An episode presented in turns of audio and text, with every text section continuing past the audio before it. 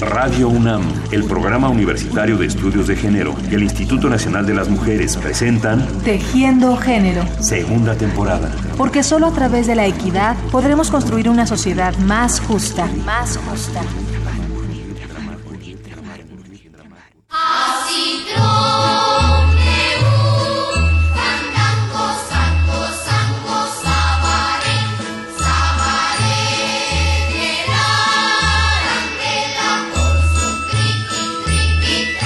¿Conocen esta canción?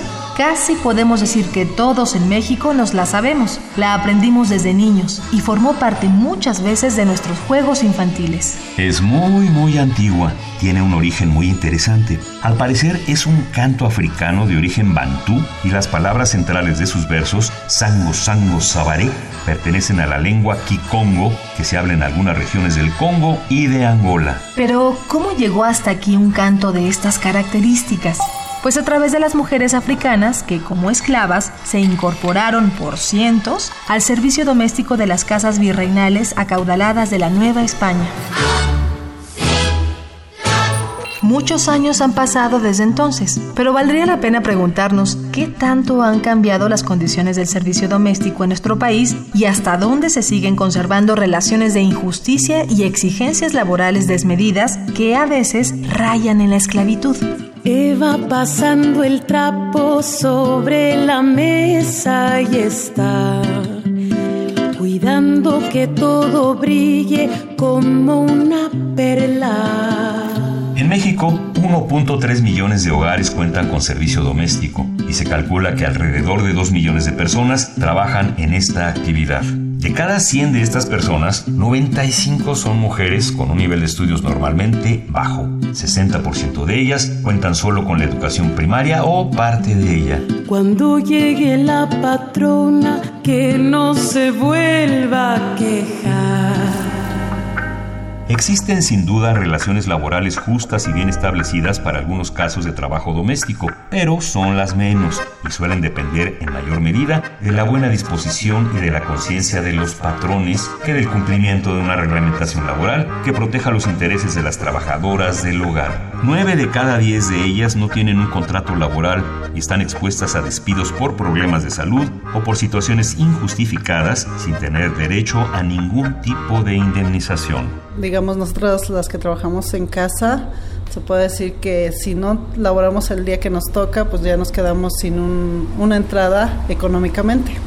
Conversemos, reflexionemos, compartamos experiencias. Tejiendo Género. Conduce Rita Abreu. Les damos a todos y a todas la más cordial bienvenida a Tejiendo Género con el tema, como ustedes ya escucharon en la cápsula, trabajadoras del hogar. Algo que tiene que ver con la discriminación, con una actividad económica productiva que a veces no tomamos muy en cuenta, con los prejuicios que existen en nuestra sociedad. En fin, hoy hasta a las telenovelas les vamos a echar una revisada. Así que quédense con nosotros, participen. El teléfono que ponemos a su disposición aquí en en cabina en un momento se los doy. Eh, y voy a presentar a nuestras invitadas. Está con nosotros Mary Goldsmith. Ella es doctora en antropología por la Universidad de Connecticut y es profesora de tiempo completo de la Universidad Autónoma Metropolitana Xochimilco. Ha investigado profundamente el tema de las trabajadoras del hogar.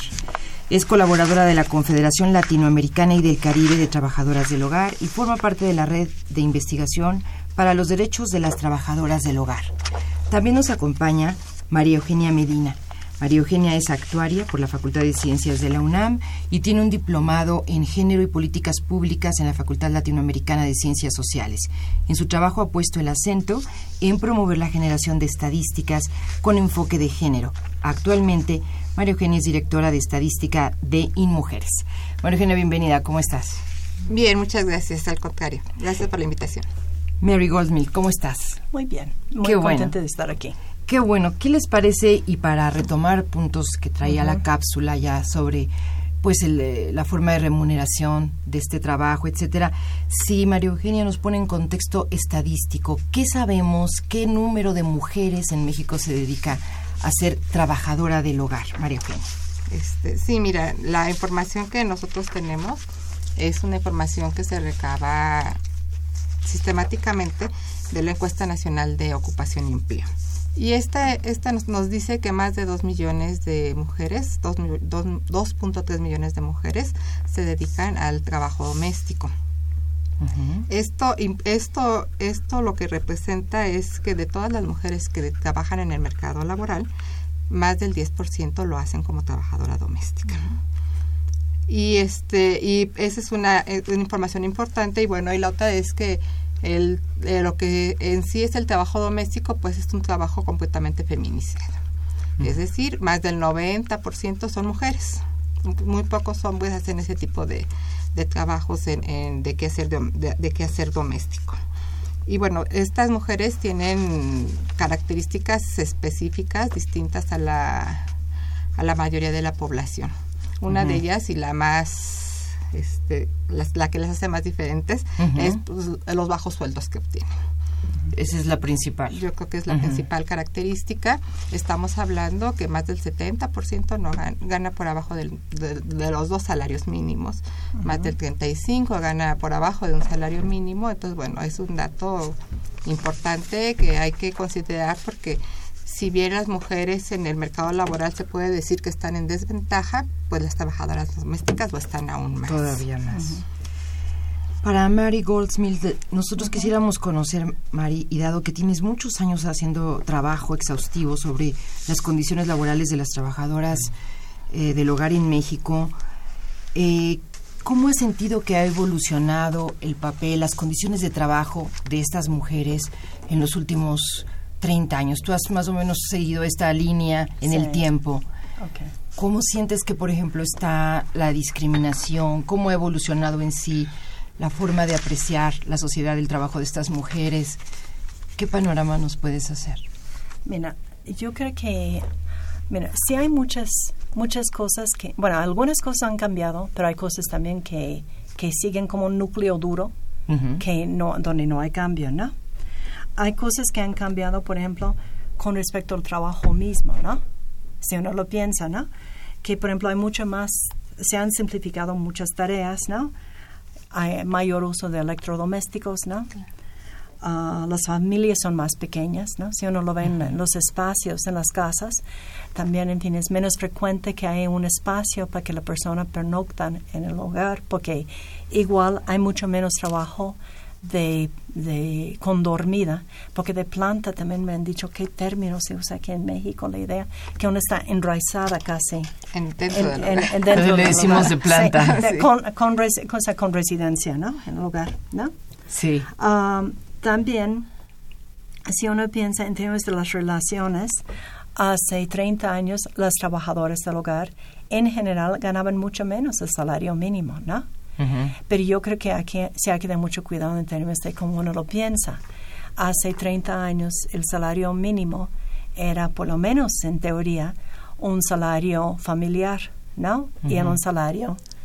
sí, sí que alcanzaba para algo, pero la canasta básica se está haciendo tan chiquito que no sé con qué nos vamos a, quedar, ¿no? Sí. Entonces, Hoy en día, efectivamente, aparentemente, bueno, ganan, hay muchos más trabajadores que ganan más el salario mínimo, solo uno en cada una de cada tres gana menos un salario mínimo, que hay que recordar que es un salario mínimo de, hambre, ¿no? De, sí, sí. Que sería con, están, menos de 1.800 al Sí, así es. Y sabemos que por lo menos, uh, como dado que hay muchas mujeres que, que son jefas de hogar, no es un salario con lo cual pueden mantener sus, sus, ah, sus familias. también otra cosa que ha cambiado que sí es interesante pensar en términos de lo que implica para la relación. Antes era mucho más común que las propias las empleadoras estuvieran en los hogares durante la cuando estaban las trabajadoras, ¿no?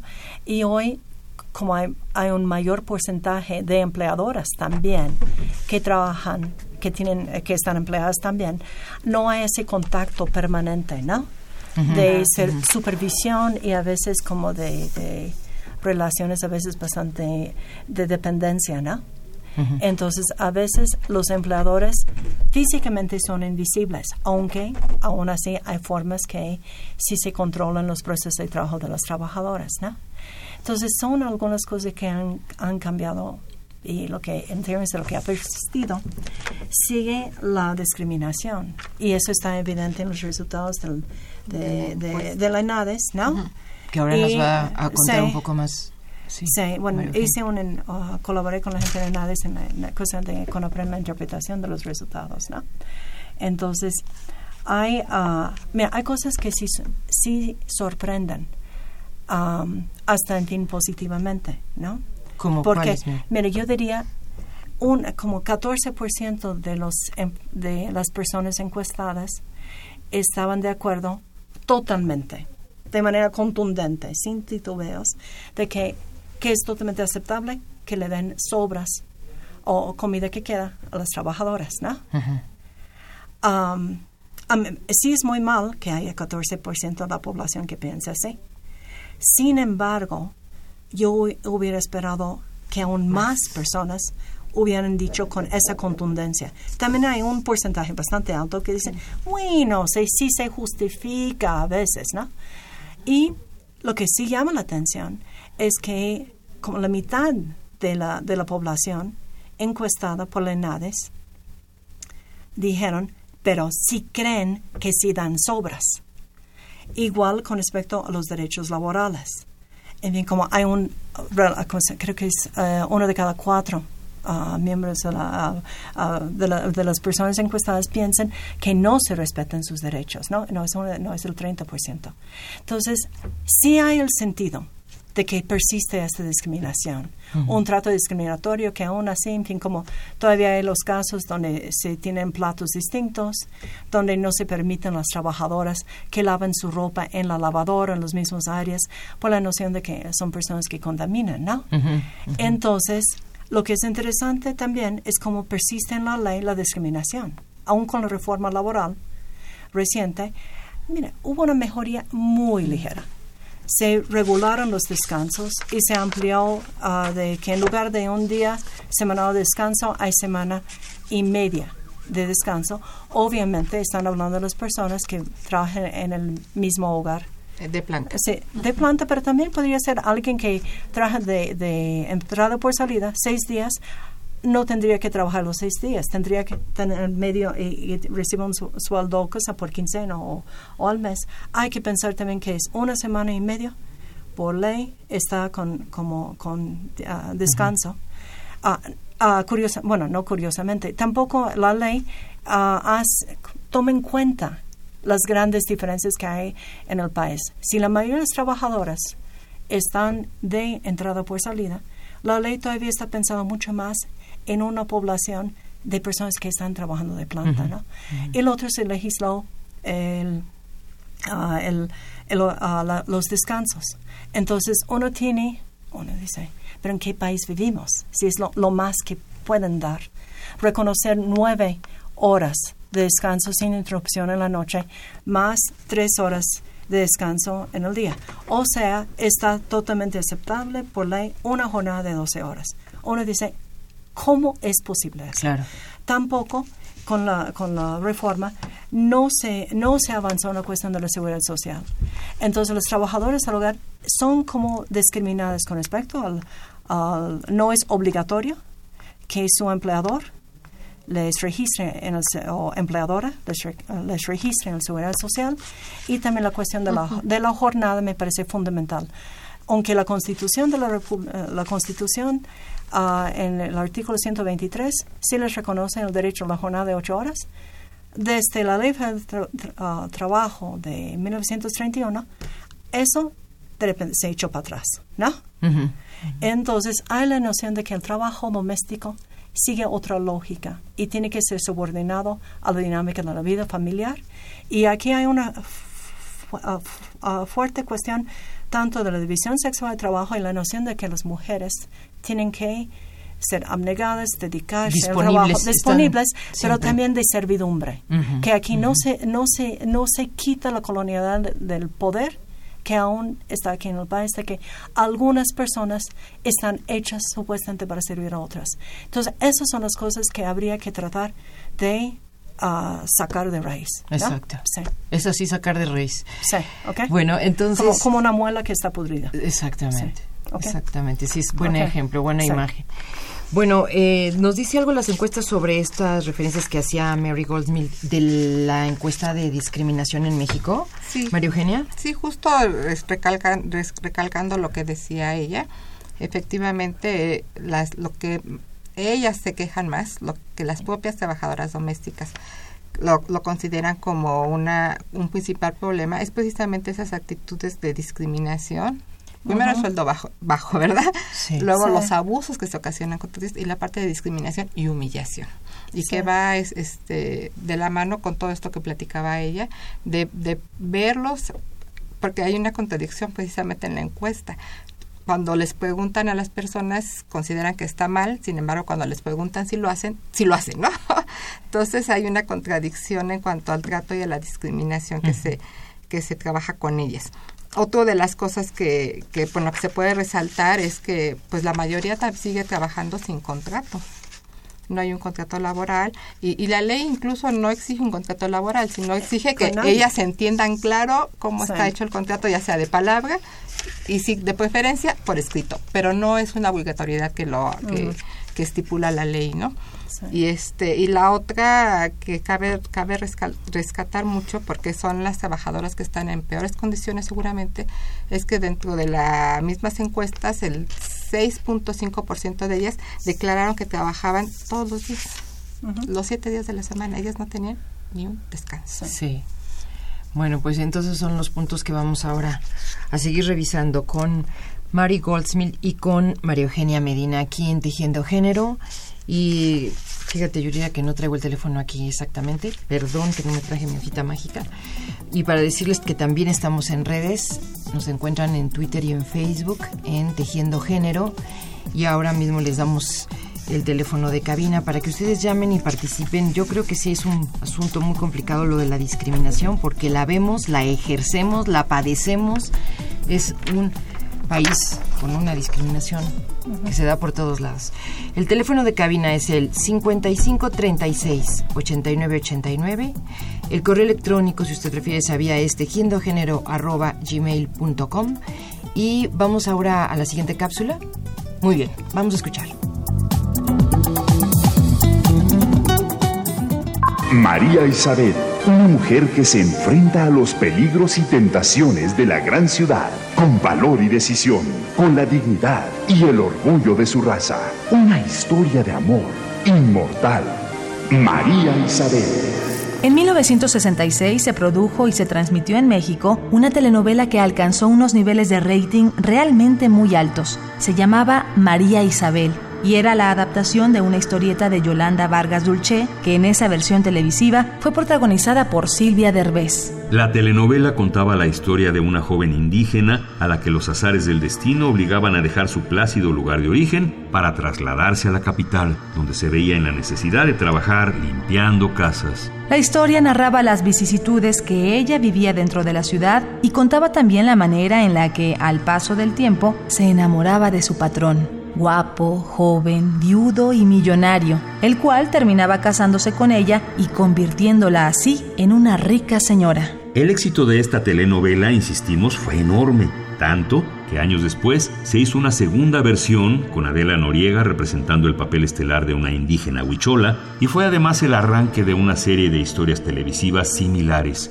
historias de cenicientas modernas, sufrientes y despreciadas que encontraban un príncipe azul y un destino de patronas. Los mitos, sobre todo cuando son tan absurdos e inverosímiles, suelen esconder realidades incómodas, confusas y difíciles de manejar. Y eso es precisamente lo que pasa con el trabajo doméstico asalariado. Lo miramos a través de ideas preconcebidas, de fórmulas repetidas que esconden realidades complejas y que ayudan a mitigar la mala conciencia.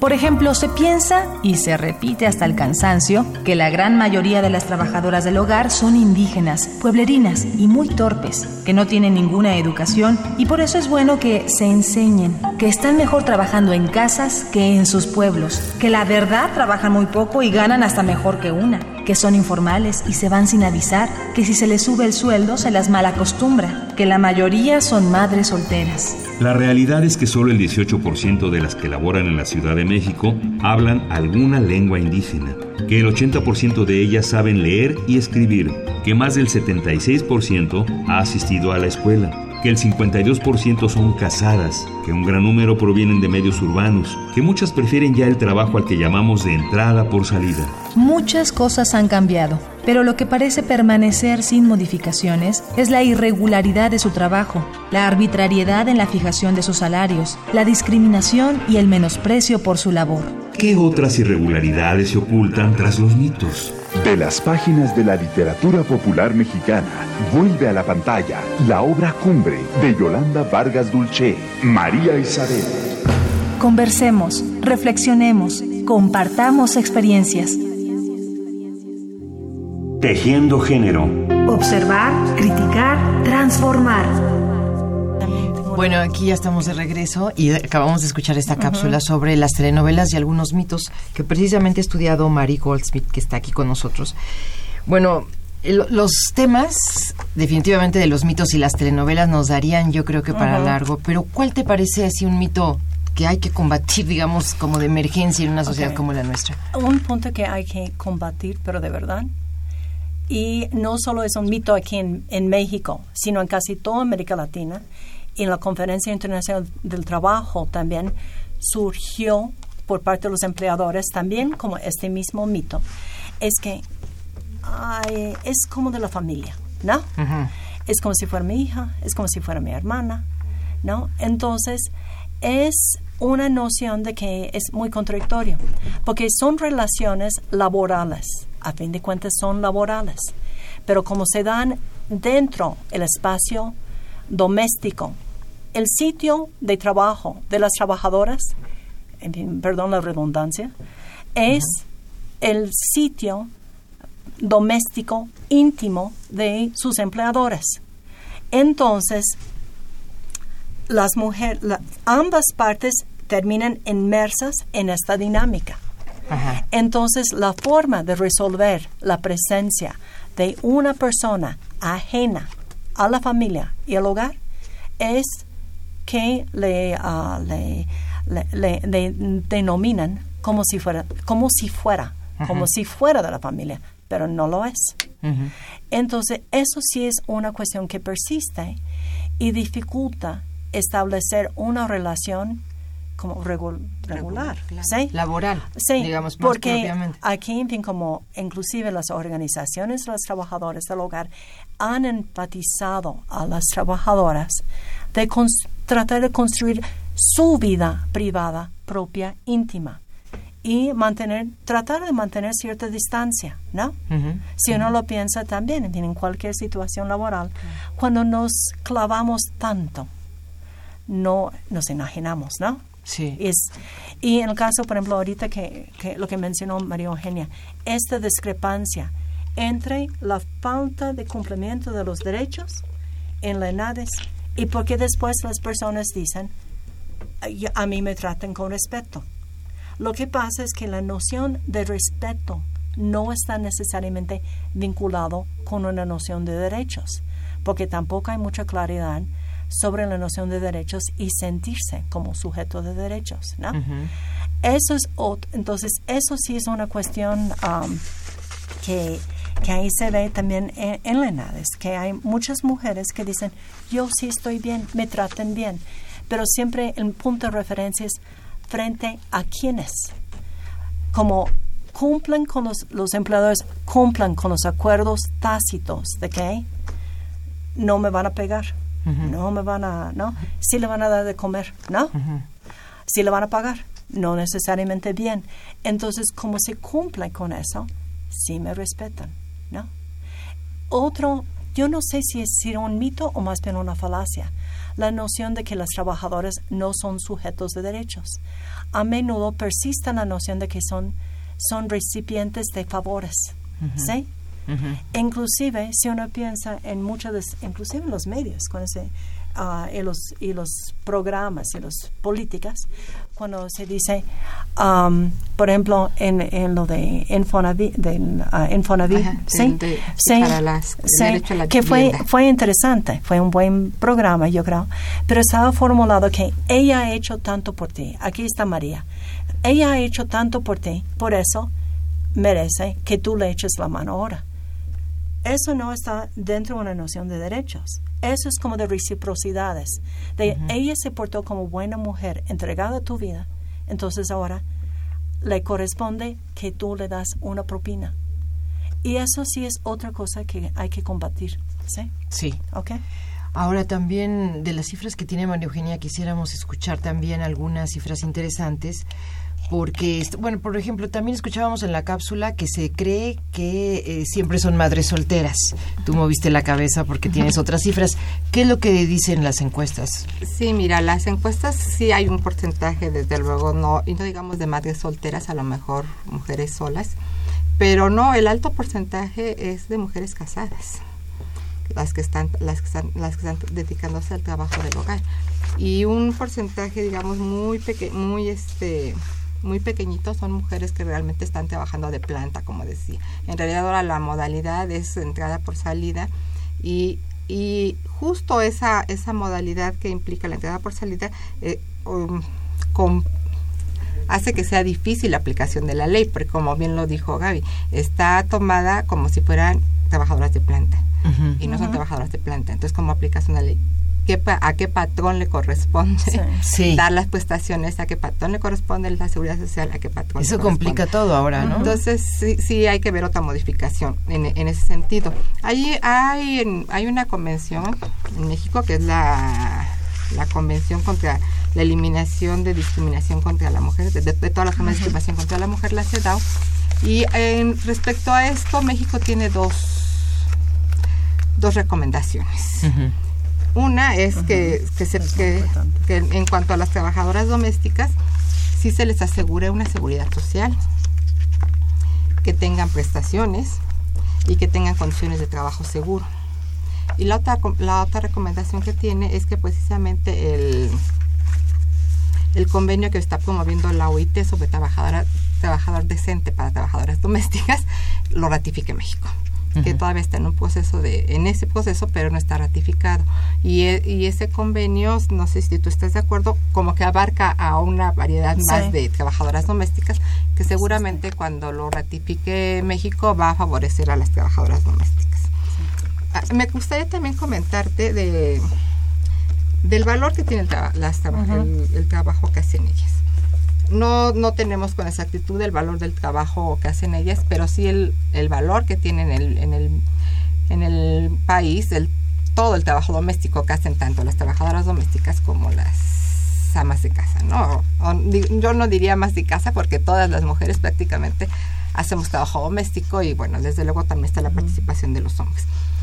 hablamos como que del, de la cuestión social, del el valor del trabajo social si, si revisamos un poquito los hogares que tienen ayuda de alguna trabajadora doméstica y los hogares que no tienen ayuda de trabajadora doméstica, nos vamos a poder dar cuenta que el impacto que tienen sobre las horas de ciertas actividades es sobre las mujeres básicamente no sobre los hombres.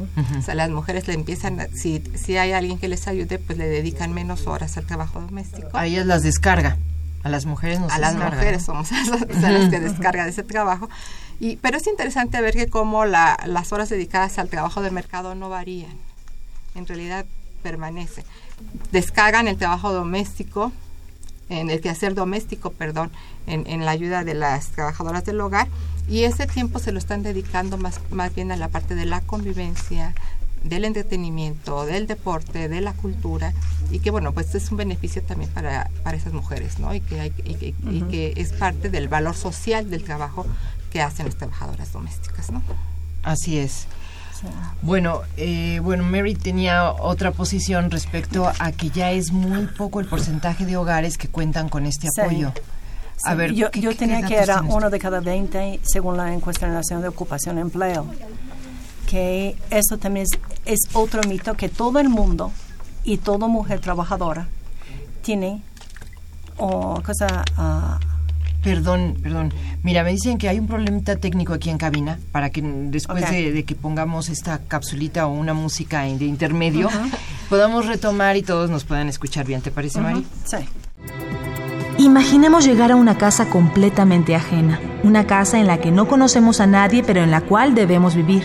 No porque se nos vaya a recibir hospitalariamente, no, sino porque ahí hay personas que nos necesitan cerca y disponibles en muy diversos horarios. Todas y todos los que ahí viven, los dueños de la casa, tienen costumbres muy diferentes a las nuestras. Comen otras cosas, se visten distinto, tienen horarios muy raros y además nos piden que entremos por la cocina y que durmamos en un cuarto pequeño y aislado. Ahí vamos a vivir. ¿Por qué? Pues porque ahí es donde vamos a trabajar, trabajar seis días a la semana, trabajar sin un horario claramente establecido, trabajar con un sueldo definido arbitrariamente. Pensándolo así, mirándolo objetivamente, ¿esta forma de vida y de trabajo no resulta un tanto extraña? Dice atrás de mí la criada y frente de mí mucama. Cuando yo no estoy la sirvienta, Vivir en casa ajena y trabajar en ella como si fuera propia es lo que hacen cotidianamente las trabajadoras del hogar, a las que llamamos de planta. Trabajan y trabajan mucho y deben saber de todo un poco, hacer de todo un mucho y saberlo y hacerlo bien y de buen modo. A ver, dime muchacha, ¿cómo te llamas? Me llamo Inocencia la Concepción de Lourdes Escarabalzaleta de la Barquera y daba los pan derecha para servirle a usted. Y dime, ¿tienes experiencia en cuidar niños? No. ¿Eh? Ah, Digo que cómo no. Esta forma de trabajo resulta bastante confusa porque en ella se mezclan los espacios privados con los derechos públicos. Es un tipo de trabajo que se mueve en un mundo paralelo al del resto de la vida laboral, un mundo en el que la legislación no actúa con rigor, bajo el pretexto de que se trata de asuntos privados, y a partir de que un segmento significativo de la remuneración se paga en lo que podríamos llamar especie, es decir, en habitación y comida durante los días de trabajo, algo, por cierto, muy difícil de contabilizar. Siete de cada diez personas en México consideran que esto es justo y adecuado. ¿De verdad podemos estar de acuerdo? Conversemos, reflexionemos, compartamos experiencias. Tejiendo género. Observar, criticar, transformar. Esta tarde aquí en Tejiendo Género estamos recibiendo sus llamadas en el 55 36 89 89. El correo electrónico es tejiendogénero arroba gmail.com y nuestras invitadas en esta tarde con el tema Trabajadoras del Hogar son Mari Goldsmith y María Eugenia Medina.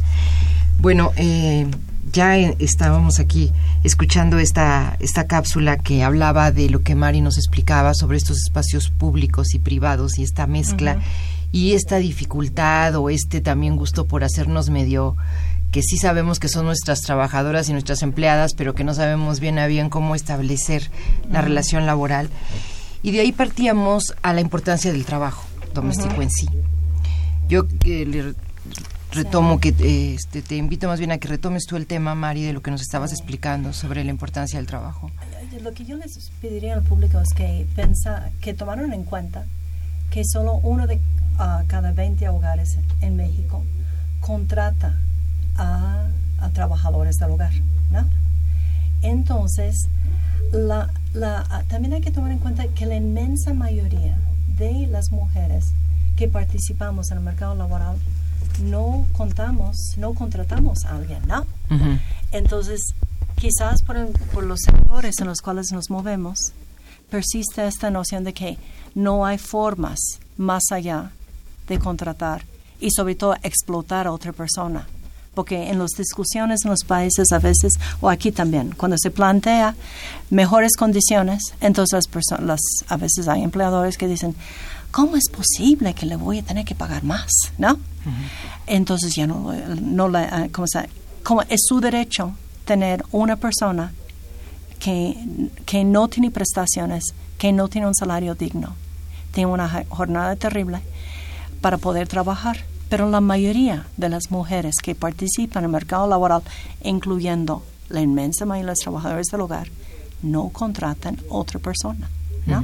Entonces, eso sí es importante pensar. Y hay autores que han planteado que el, ah, en, en, otros países, sobre todo con esta discusión sobre la, la importancia de, de, la economía de los cuidados, ¿no?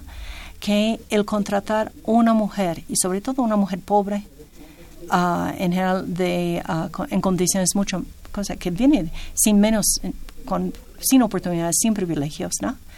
Es como emblemático del, del fracaso de, de, las mujeres de poder negociar las, las empleadoras de mejor, de negociar una democratización en sus propios hogares, ¿no? Sí. okay. Bueno, sí, eso ya nos da otro otro punto de vista con respecto a eso con decíamos en el programa pasado destinado a hablar del trabajo doméstico como tal que era un trabajo muy importante que nadie podía vivir sin, sin hacerlo alguien lo tiene que hacer ya sea en forma democrática o a veces cargado sobre las espaldas de alguien en particular que normalmente es la mujer pero que es un trabajo necesario para la vida no sí. entonces eso nos hace pensar bueno en México ¿Qué requerimos? Tratar un poco de ubicar a esta trabajadora con sus derechos, apoyar estas, ustedes mencionaron el convenio 189, una recomendación 201. ¿Qué es lo que nos toca hacer para que ese trabajo sea un trabajo digno? Así como ahora en este programa les estamos diciendo trabajadoras del hogar y antes se les decía de otras maneras, incluso en la época colonial como tú decías, y todavía quedan muchos, muchos vestigios de aquello, era la sirvienta, la última de la, del escalafón social, ¿no? Mi nombre es Luz María, tengo 23 años. Hace cuatro años inicié de trabajadora doméstica. Yo vivo en el estado de México y empecé a trabajar porque soy madre soltera. Pocos trabajos son tan necesarios y tan importantes en el día a día de nuestra sociedad como el que realizan las trabajadoras del hogar, pero al mismo tiempo y paradójicamente, pocos trabajos son tan despreciados y tan demeritados. Varios de los términos más despectivos de nuestro vocabulario cotidiano están relacionados con su actividad y muchos chistes malos que se repiten hasta el cansancio, además de muchas expresiones coloquiales discriminatorias, reflejan la enorme falta de respeto que tiene nuestra sociedad hacia su labor de todos los días.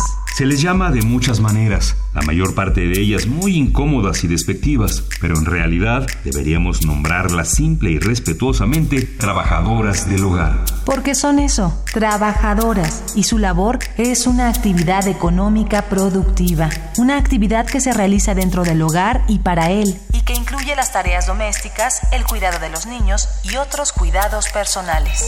Trabajo de lunes a sábado de 10 a 7 de la noche.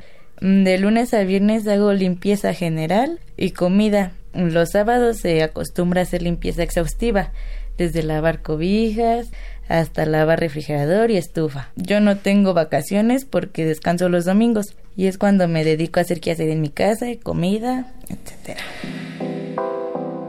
Es muy común que las trabajadoras del hogar tengan una semana laboral de seis días, sin un horario claramente establecido y cumpliendo jornadas que muchas veces comienzan al rayar el día y concluyen hasta muy entrada la noche, siempre de acuerdo a las necesidades, los caprichos y las emergencias de sus patrones. Los sueldos que reciben van de los 64 a los 190 pesos diarios, es decir, de 1 a 3 salarios mínimos. Solo el 2% de ellas tiene acceso a servicios de salud y la gran mayoría no recibe aguinaldo ni mucho menos cuenta con vacaciones pagadas. Las últimas dos semanas a mí me las pagan doble. Es como si fuera mi aguinaldo. De ahí en fuera yo no tengo ni seguro, ni utilidades, ni alguna otras prestaciones. No es mucho de mi agrado, ¿verdad? ¿A quién le va a gustar? pero pues uno sin estudios, ¿qué puede hacer? Conversemos, reflexionemos, compartamos experiencias. Tejiendo Género. Conduce Rita Abreu. María Eugenia Medina tiene la palabra porque nos va a decir qué hacer, por dónde empezar. Sí, mira, este, yo te comentaba que hay varios lados por los que hay que trabajar y bueno, si son muchos, me parece que los más importantes podrían ser estos. Uno, la cuestión normativa y la cuestión legal para que las trabajadoras domésticas del hogar estuvieran protegidos todos sus derechos por ley. Esa sería una. La segunda es trabajar con la población en general, que es trabajar con la cuestión cultural, que finalmente es de las más difíciles, porque hay que hacer campañas, hay que hacer campañas con mucho cuidado que no refuercen, que no refuercen estereotipos, sino al contrario, que este que se vea el derecho y el valor que tienen las, las trabajadoras del hogar, pero como personas que son, no como que les vamos a hacer un favor y ahora las vamos a considerar. Entonces, las campañas tienen que ser dirigidas en ese sentido y a toda la población. Y, una tercer, y un tercer trabajo que se tiene que hacer son con las propias trabajadoras domésticas. Porque las propias trabajadoras domésticas tienen que, que reconocerse ellas mismas como sujetos de derecho. Entonces, en, el momento en que se logren como entrelazar estos tres caminos, seguramente se va a poder lograr una mejor situación para las trabajadoras del hogar. En ese sentido, sabemos que han existido colectivos, que ahora mismo existen algunos. ¿Qué nos puedes decir de, cómo les ha resultado a ellas agruparse, reclamar esos derechos? Ese también es un gran cambio en los últimos 30 años. Aclaro que en los años 30 del siglo pasado hubo sindicatos de trabajadores del hogar, ¿sí? Aquí en México, en la mayoría de las entidades de la República, ¿no? Ya con el tiempo se desaparecieron y quedaron fuera los trabajadores propiamente del hogar y fueron más bien las cosas, personas que trabajaron en hoteles, ¿no? Sí. Mm. Pero es interesante como antecedente, ¿no? De cómo, porque hay la noción de que no se pueden organizar porque están eh, porque son trabajos inestables, están en cosas aisladas, pero no es cierto, no es cierto, ¿no? Entonces, en México hoy en día hay una organización aquí en México, en la Ciudad de México, bastante fuerte, el ah, Centro de Apoyo y Capacitación para Empleados del Hogar, que, que es uh, coordinada por las, y dirigida por las propias trabajadoras o personas que antes habían trabajado en casa. Ah, son personas que han tenido 20, 25 años de tiempo sí, en la lucha. ¿sí? Ah, también está el uh, Colmich, donde, está Lorenza Gutiérrez, ¿no? En el otro, la coordinadora es Marcelina Bautista, pero hay un grupo grande que está ahí. En, uh, donde está Lorenza Gutiérrez en el Colmich, que es el colectivo de mujeres indígenas trabajadores del hogar, ¿no? Y también hay una organización en, um, Cuernavaca que es una red que antes estaba asociada con CANTA, que fue la primera organización en los años 70, pero fue más bien un grupo de apoyo. En los 70 hubo un grupo de mm. apoyos de mujeres más bien profesionales, hijas de trabajadoras, pero desde pues, a principios de, bueno, este siglo, son más bien las trabajadoras que son protagonistas de sus propias luchas. También en Chiapas, donde tienen las peores condiciones de trabajo en todo el país, según la NUE, creo que la, la, mitad más o menos están en lo que se llaman condiciones, ¿cómo se llaman? No, bueno, eh, va más allá de la precariedad. Están en condiciones que... Extrema pobreza. No, es un término, se me olvidó, me, está en mi acordeón, pero perdón. Entonces, ahí eh, esto tienen el colectivo de las empleadas domésticas de los Altos de Chiapas, también Guerrero, hay una red. Entonces, sí hay organizaciones y han participado en, inclusive, a la en formular iniciativas para reforma laboral. Hace dos legislaturas con la diputada, con la diputada ah, Rosario Ortiz, se hizo una propuesta de, del de, los ah, artículos referentes a los trabajadores del hogar dentro de la, la ley de trabajo. Lamentablemente, esta propuesta, que realmente fue muy interesante en el sentido que las propias personas afectadas, involucradas, participaron, no se tomó en cuenta en, en, la reforma que tenemos ahora, ¿no? Sí. Y coincido con las propuestas tuyas, pero en fin, puedo concretarlos. Por, supuesto. ¿Sí? Sí, sí, Yo insistiría, Adelante. es importante que realmente se da velocidad a la ratificación. ¿no? Ayer hubo una mesa de diálogo en el Senado donde um, eh, tanto Gobernación como la Cancillería ya se, se dijo públicamente que apoyan la ratificación. ¿no? Estamos hablando del convenio 189. Sí, sí, Ajá. ratificación la ratificación de este convenio. el- eh, oh, lo voy a explicar. El Por convenio favor. 189 fue um, adoptado en la conferencia, ah, en, en el eh, centésimo ah, Conferencia Internacional del Trabajo en Ginebra. Ah, en, sí, en 2011. Ah, fue ratificado por una ¿cómo se llama? mayoría abrumadora de países. ¿no? Hasta la fecha, en América Latina, solo me voy a remitir aquí, ha sido ratificado, primero fue por Uruguay, que es como el modelo para condiciones de trabajo de este hogar, porque tiene una ah, legislación avanzada, tiene negociación colectiva, tiene buenas condiciones, y tiene inspección del trabajo. Y tiene una campaña, muy, cosa, el gobierno es muy, muy activo en, el- cosa, en la, las campañas de concientización a la población, pero también con cosas muy, no solo el valor, valorar moralmente, sino hay que inscribir a los trabajadores del hogar en el... um, en, en lo que es la Seguridad seguridad, social. social y el Banco de Previsión Social. Ma- el 60% tengo entendido ahora ya está inscritos en Seguro Social, que es lo más alto en América Latina. Entonces, Uruguay fue el primer país en el, en el mundo en ratificar. Ah, en América Latina siguió Nicaragua, Bolivia, Paraguay. Hay otros países donde está bastante avanzado el proceso, donde ya fue ah, adoptado por la- los, los parlamentos de República Dominicana, Guyana, ah, también de Ecuador y en Colombia ya mero, ya mero. Y te- le falta una faci- ah, alguna etapa que tiene que ver con el, eh, alguna acción del gobierno. Y también en... cosa, en Costa Rica ya fue aprobado por su ah, asamblea, ¿no? Está en vía este. Entonces, en este sentido, en México todavía no han emitido el dictamen de por parte del gobierno después de la consulta tripartita con empleadores, a, tra- a traba- a trabajadores y también desde los distintos partes del gobierno. Entonces, aún se está esperando que se mande al Senado. En el Senado ha habido varias diputadas y diputadas de distintos partidos que han, han rogado, ¿no? Que ya debería estar aquí, queremos discutirlo, queremos votar, hay que, cosa, hay que ratificarlo ya. Y como dice Ricardo Bucio ah, de CONAPRED, ya no es cuestión de que sí o que no, sino hay que hacerlo y a ver cómo lo vamos a hacer para implementarlo, ¿no? Que me parece fundamental, ¿no? Claro. Entonces, eso es uno, la ratificación. El segundo, sí es una reforma laboral justa para los trabajadores del hogar, que tendría que ser, porque el convenio, el, el punto fundamental es la noción que son las trabajadoras del hogar, y digo del hogar porque aquí se tiene una amplia discusión desde las propias trabajadoras que no quieren ser domesticadas, ¿no?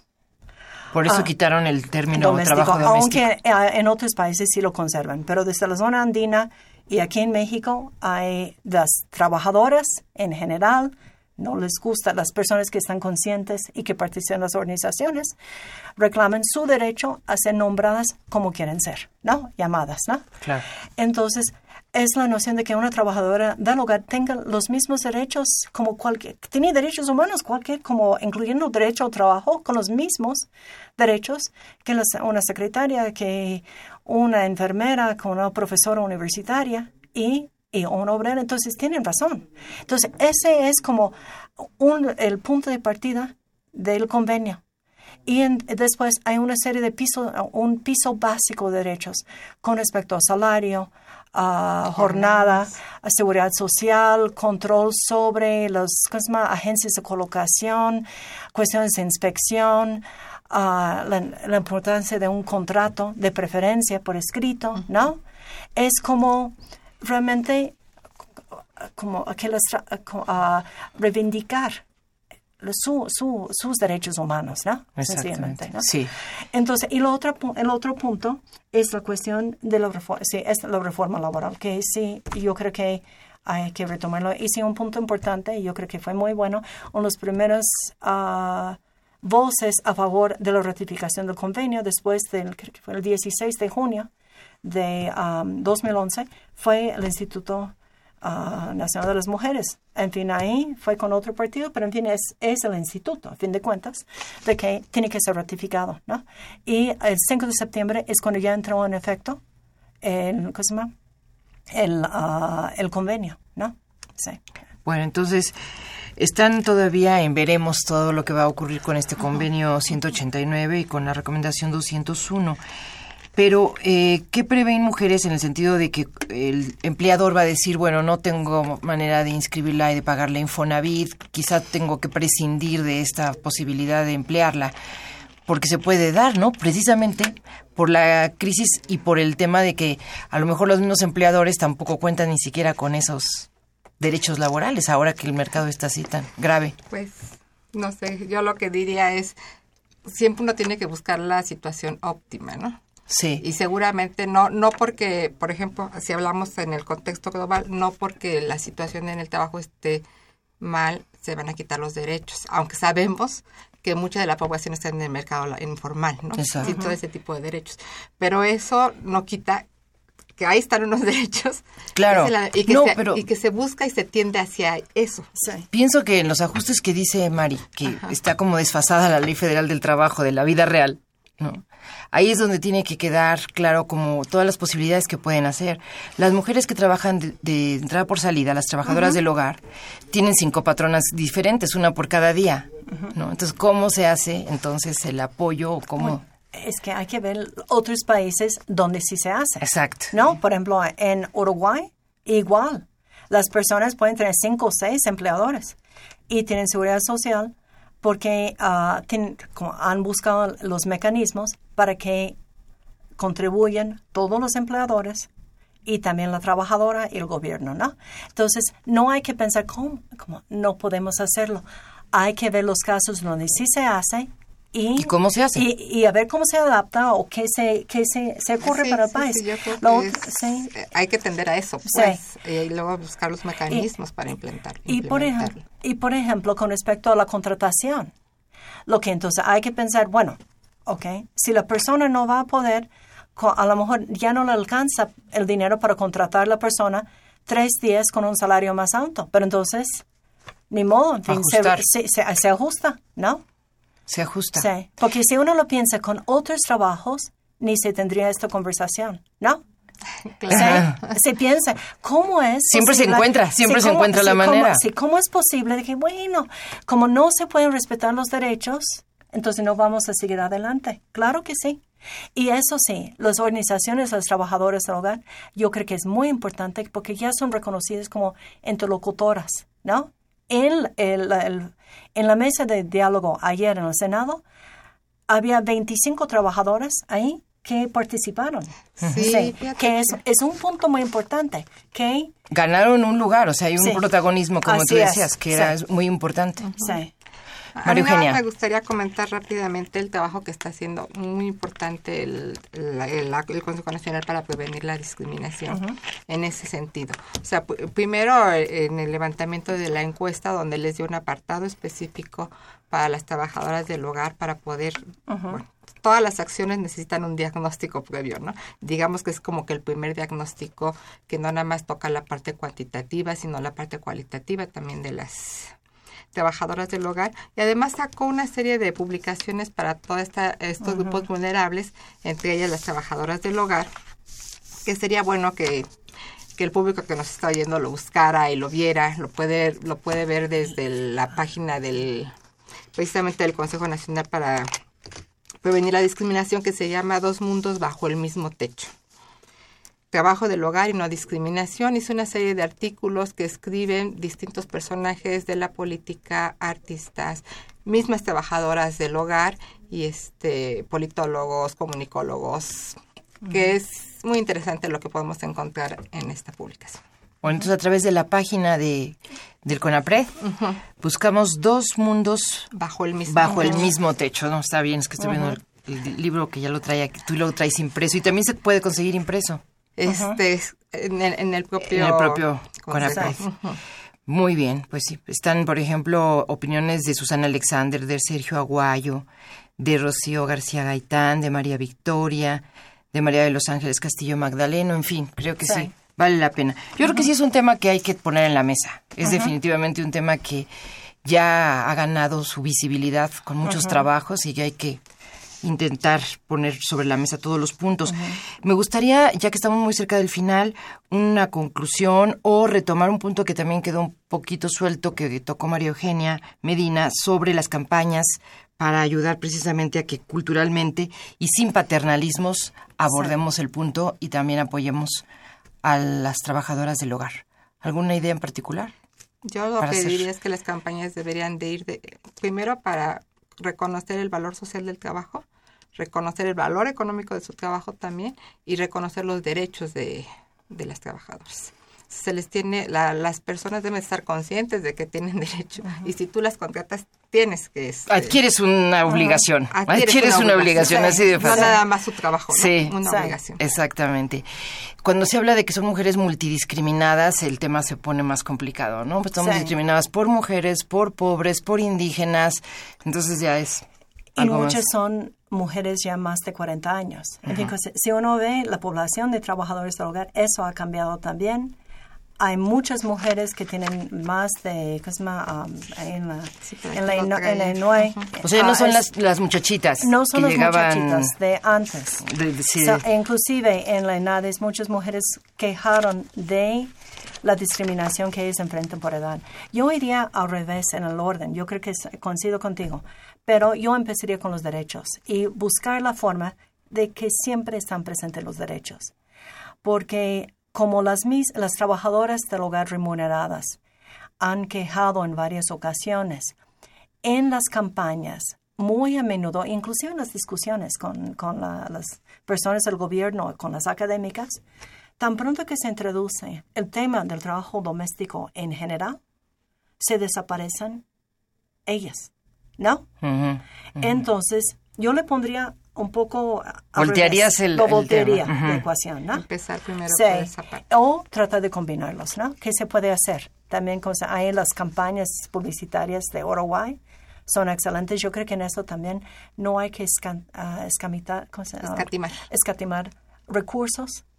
Hay que contratar lo mejor de los diseñadores, publicistas, que realmente no sea como una cuestión solo como de, de conciencia y lavarse las manos, sino realmente sea algo muy efectivo, ¿no? Y que sea diseñado con los trabajadores.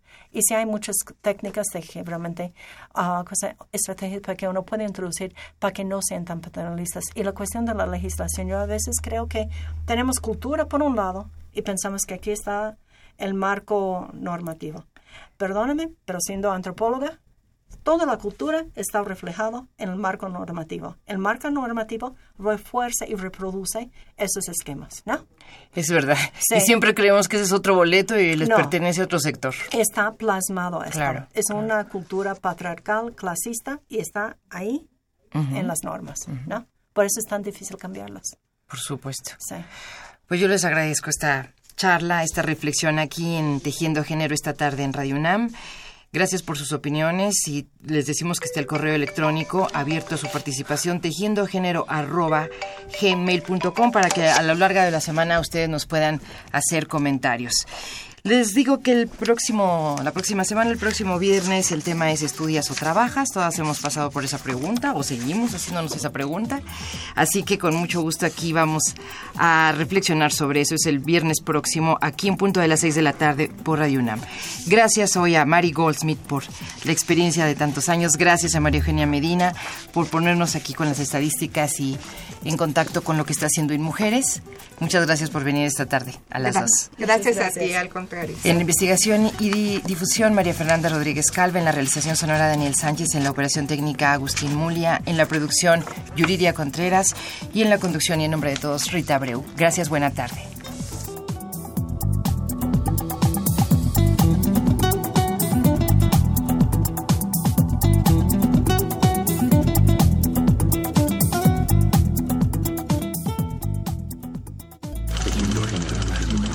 Radio UNAM, el Programa Universitario de Estudios de Género y el Instituto Nacional de las Mujeres presentaron Tejiendo género. segunda temporada. Porque solo a través de la equidad podremos construir una sociedad más justa. Más justa.